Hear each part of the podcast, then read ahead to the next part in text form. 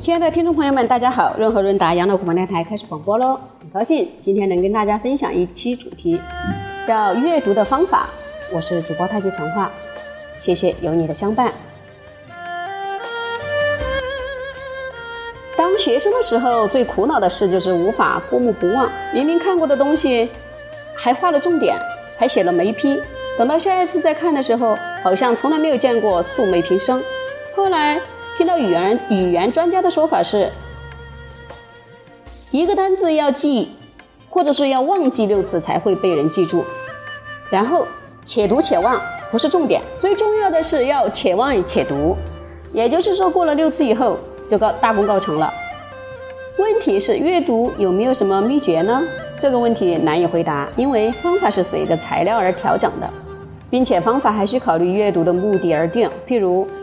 念课念课本和念课外书方法自然不同。为了准备考试，念书和纯粹休闲念书又怎么可能用相同的方法呢？可是话虽如此，所有的阅读都有一个共同的目标，就是希望理解书中的意思。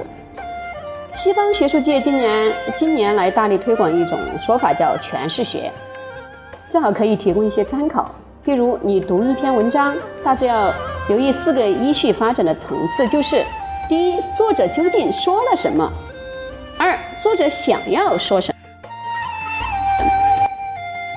第三，作者能够说什么；第四，作者的意思应该是什么呢？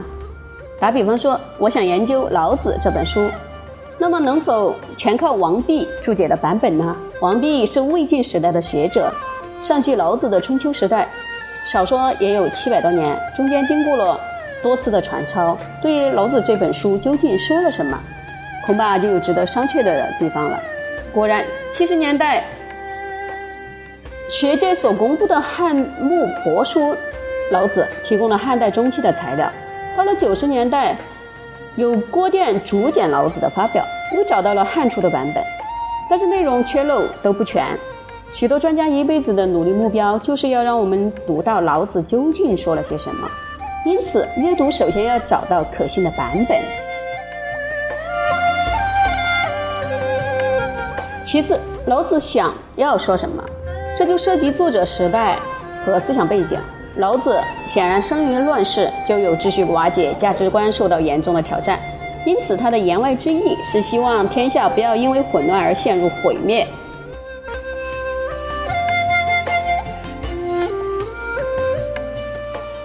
是最容易流行的是虚无主义。老子号称道家，他所谓的道是什么？是要让人们不能因为人间的痛苦、罪恶、死亡而放弃了求生的意志啊！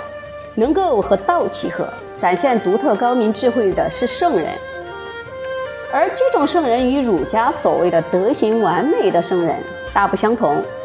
老子想要说的是，除了修德行善，人生还可以靠觉悟什么是道而获得解脱。接着第三步来看，老子谈到能，老子谈到老子这本书能够说些什么呢？在此“能够”二字代表的是可能性。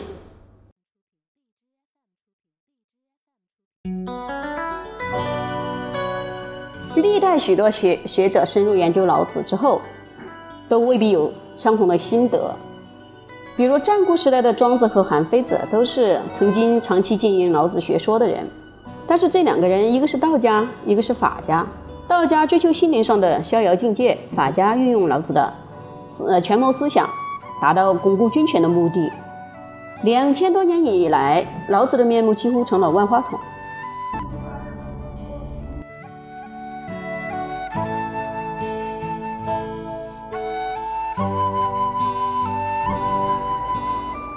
即使如此，我们也不能轻易错过任何一种可能的解释。阅读其实已经是在做研究了的，压力主要在这里。如果你不想花费太多时间，就只能慎重的选择值得信赖的专家了。最后要问作者的意思应该是什么呢？所谓应该，当然具，呃，具有读者主观上的判断。一个人二十岁的时候阅读《老子》这本书，和他六十岁的时候再去阅读，心得肯定不一样。念书不能抵达，我认为作者的意思应该是什么？这么一个地步，就表示自己缺少见解。一旦突破这一步，情况将会豁然开朗。这等于是书本被消化了，转变为我的思想。孟子说的“左右逢源”，就是指在应用人生智慧时有源有本。因为自己心中的人生图像，经由阅读之后，已经趋于完整了。以上所说的似乎专指阅读经典而言，事实上，阅读一般的作品也有类似的步骤，只不过过程简单了。